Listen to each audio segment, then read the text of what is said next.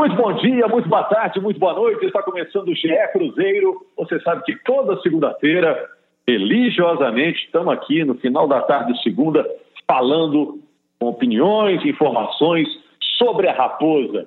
Cruzeiro está parado, como todos os clubes do futebol brasileiro, devido a essa pandemia do coronavírus, está deixando todo mundo muito preocupado. Uma situação mundial, um problema internacional que nos afeta seriamente aqui no Brasil. Eu estou aqui com o Bob Faria, com o Gabriel Duarte e com o Frederico Ribeiro para falar do momento do Cruzeiro. Tudo bem, Bob? Na medida do possível ou não? Na medida do possível, estamos aí, tentando manter a cabeça sã, que é importante nesse momento, né?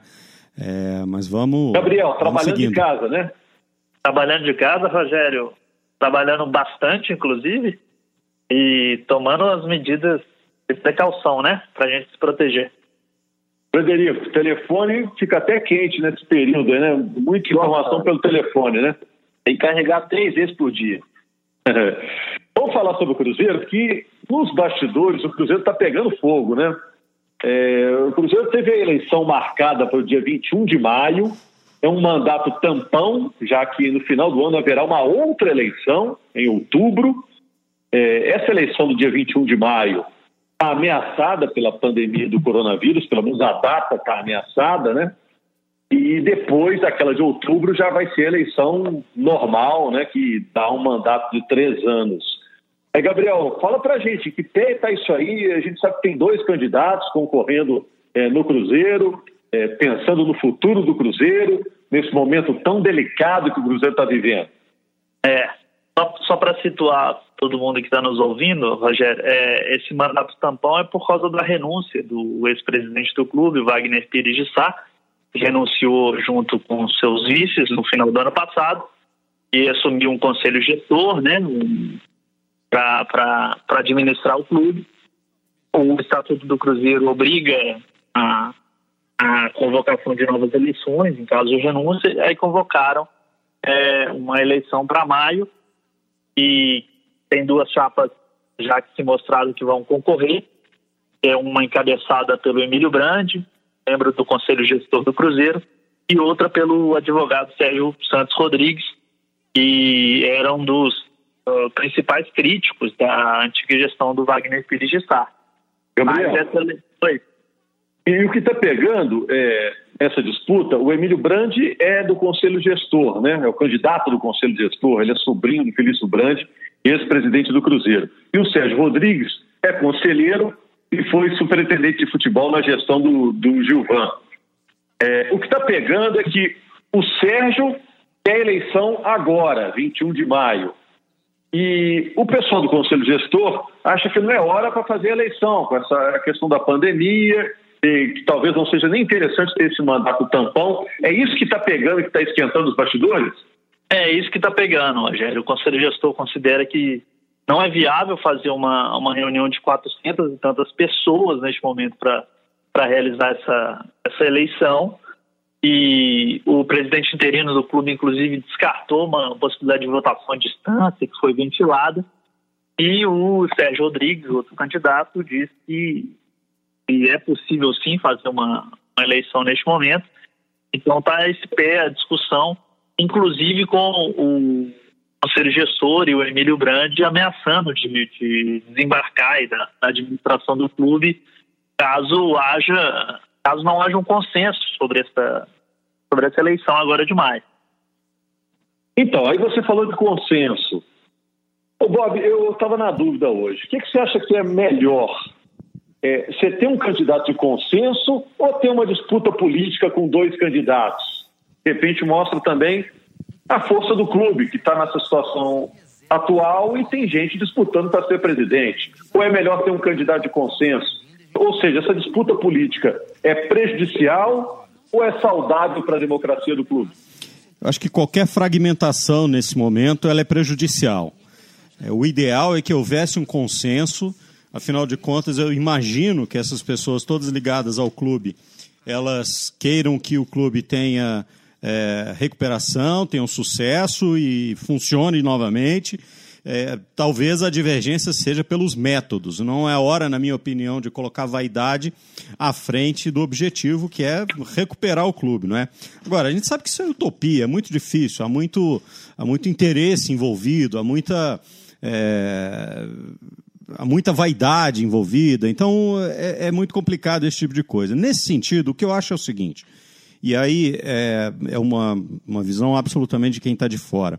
É, eu não acredito que, que duas eleições num período tão curto façam bem, façam bem ao clube. Por quê? Você vai ter uma primeira eleição, e aí essa, é, esse grupo gestor vai ter, sei lá, seis meses, sete meses, que para fazer alguma coisa, sem saber é, se no ano que vem os planos, os projetos, as ideias deles vão ser implementadas, porque uma outra pessoa vai assumir esse projeto e aí tudo pode começar da estaca zero novamente. É, e o ciclo do Cruzeiro de recuperação não pode ser tão longo. Não pode ser tão longo. Né? É, você sabe que. É, eu li, outro dia li uma história muito engraçada que é o seguinte: é, um, um, um, elefante não pode ficar tempo demais deitado. Se ele fica tempo demais, demais deitado, é, o peso dele vai comprimindo os órgãos, vai, os órgãos, vai comprimindo os ossos, vai comprimindo tudo e ele morre. Porque ele é muito grande, ele é muito pesado. Então, se está caído, tem que, tem que se levantar muito rapidamente. É o caso do Cruzeiro. É, se o Cruzeiro ficar muito tempo caído, vai perecer. Então, eu acho que, nesse sentido, deveriam deixar o grupo que está tentando, pelo menos, organizar alguma coisa agora, até uma eleição definitiva. Ou fazer uma eleição agora que vai durar é, cujo o, o, o, mandato vai durar três anos, quatro anos, não sei quanto tempo dura um mandato no Cruzeiro. É, são três anos. São três anos. Mas não fazer uma eleição agora e outra no fim do ano, isso não faz o menor sentido. É. E você vê, né, Frederico, o Cruzeiro já estava com uma crise técnica, econômica, política, e agora tem essa crise de saúde que impede o pessoal até de discutir normalmente né, uma, uma saída, né, um caminho essa questão eleitoral, né? É, eu imagino que, que haja dificuldade do próprio conselho gestor se reunir para tomar decisões a respeito do futebol, da parte administrativa. Eu imagino que eleições nesse momento sejam praticamente inviáveis. Agora, eu tenho uma dúvida acho que o Gabriel pode me ajudar aí, nos ajudar a esclarecer. As diretrizes do Sérgio Santos Rodrigues, que sempre foi um opositor do Wagner, perdeu a eleição por Wagner em 2017, elas são tão diferentes assim do Feixo Grande e pedir uma composição, eles chegaram a discutir isso, de fazer chapa Emílio, é. é. Não, não, Fred, não, não tem, não tem uma oposição, uma, ideias tão contrárias assim, não. O Sérgio, na verdade, é uma ideia de uma gestão profissional, com especialistas em cada área, e o, o Emílio ainda não detalhou muito qual é o plano dele mas a gente sabe que eles não têm ideias tão contrárias, tanto que eles fazem parte de um mesmo grupo é, dentro do Cruzeiro, que é o chamado Pro, Pro Transparência, que liderou assim, um movimento para pedido de renúncia do Wagner Pires, por exemplo. Agora, Gabriel, você está sempre por dentro das informações do Cruzeiro. A gente teve a notícia agora que o Atlético reduziu salários em 25% quem ganha mais né, no Atlético por causa dessa questão da pandemia, do estado de calamidade que está todo mundo vivendo. Com certeza já te perguntaram, e no Cruzeiro vai acontecer o mesmo? O que, você sabe? É, Rogério, o Conselho Gestor até se reuniu hoje de manhã por videoconferência, né? Como eles têm feito nas últimas semanas, é, para discutir, inclusive isso, uma possibilidade de, de novas medidas, né? Por causa desse prejuízo que o financeiro que o clube também está passando. E essa situação foi repassada ao jurídico do clube e ele está estudando o que fazer. Mas a possibilidade de redução de salários de funcionários, de atletas e até demissões não passa por essa discussão, mas ainda não tem nenhuma decisão tomada. É, e o Cruzeiro, olha só, Bob, Frederico, Gabriel, você que está nos ouvindo ele já passou para o enxugamento, né? Ele veio de uma folha de 16 milhões para menos de 3 do ano passado para cá, então ele já apertou muito o cinto, né? Não vai ter que apertar mais. É, o, é, o orçamento diminuindo, né, Rogério? O orçamento do ano passado era de 350 milhões, mais ou menos, Esse ano passou de 80. Aí, é, os jogadores aceitaram uma redução, né? alguns jogadores, Robinho, Fábio, toparam essa, essa readequação da, da realidade.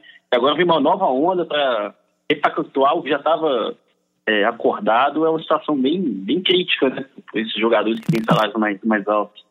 Complicado, né, Bob? É, o que acontece é que essa é uma redução de perspectiva. Quer dizer, ela, ela tem uma, um, uma ação naquilo que há por vir a ser gasto, mas ela não tem impacto no passivo, entende? É, então, o Cruzeiro continua com muitos problemas no passivo. Claro que muitos deles vão ser resolvidos a longo prazo, caso que né, muitos deles vão para a justiça, é, infelizmente, e tudo mais. Mas mesmo assim, ainda tem uma, é um passivo muito grande que algema as mãos do clube, não deixa o clube fazer grandes investimentos, ter grandes perspectivas e tudo mais. Então é uma situação extremamente delicada. Por isso é que eu acho que, é, se não há uma diferença muito grande de ideias, é, de conceitos, é, o que está separando uma coisa da outra é meramente a, a vontade de ser o, mandatário. Quer dizer, é, é, só uma questão de vaidade, de, de, saber quem é que manda, quem assina o cheque, sei lá, qualquer tipo de coisa assim. Então, eu acho que um consenso seria uma solução melhor, seria uma solução mais, mais pacífica neste momento. Neste momento da humanidade, nós não devemos, essa é a minha opinião, né? nós devemos buscar, de uma forma geral, qualquer qualquer é, acordo é melhor do que demanda. Os, os advogados falam isso, né? É, mas especificamente nesse momento, eu acho que é preciso ter um pouco mais de compreensão coletiva e menos egoísmo. Diga. Desculpe interromper. É, mas eu ainda vejo dentro dessa discussão política, esse cenário de, de polarização, ainda reflexos da eleição de 2017 em que a política do Cruzeiro ficou muito polarizada e esses efeitos ainda é, têm tem ressonância, vamos dizer assim, nesse atual período do clube. Agora você vê, é, indo para o lado da bola, quando a, a, bola voltar a rolar, grande objetivo do Cruzeiro nesse ano é voltar para a Série A, porque o ano que vem tem um centenário, o Cruzeiro é um gigante do futebol brasileiro. O Marcelo Moreno disse outro dia aí e com o time atual, o Cruzeiro tem pouca chance de subir. Ele quase que pediu ao Cruzeiro, precisa de reforços. E disse até que esses reforços vão chegar. E o Fábio disse agora é que o Cruzeiro precisa de um bom time, que é um, precisa de uma equipe que consiga envergar a camisa do Cruzeiro. Então são falas mais ou menos semelhantes, né, Gabriel? De dois caras importantes, duas referências do time, e, pelo jeito, fizeram um diagnóstico que, com o time atual, a situação atual, está difícil para subir.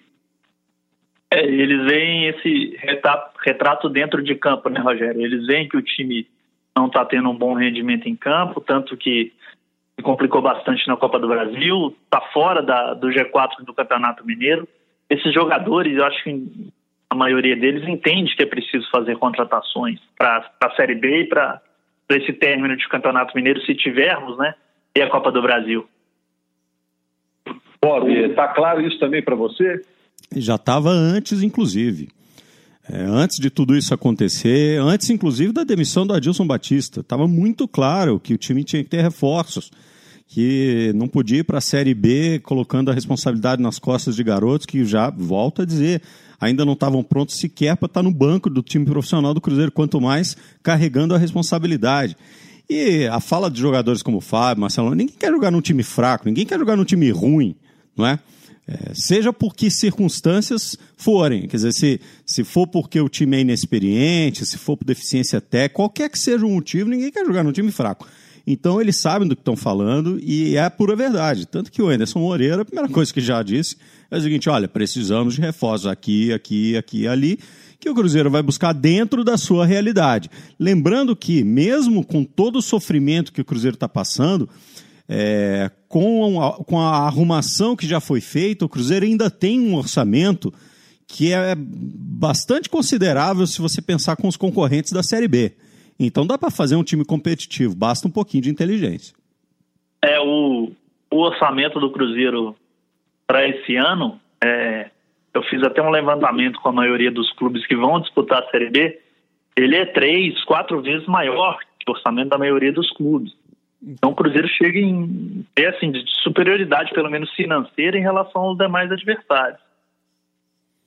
E o Ederson, o Bob falou, o Ederson chegou já com esse discurso bem diferente, por exemplo, do Ocimar Bolicenho, né, que chegou a falar que o Cruzeiro só tem condições de contratar reforços nível Série B. Eu acho que o Ederson vai por uma outra linha, ter, ter condições de contratar jogadores de Série A, de, de equipes menores lá, para formar um time que dê o acesso que praticamente uma obrigação do Cruzeiro, assim, né? Valeu, obrigado Frederico. Vamos aguardar a semana, né? A notícia não para, né? A bola parou de rolar, mas a notícia não para. Na semana que vem a gente faz um novo resumo para o torcedor do Cruzeiro.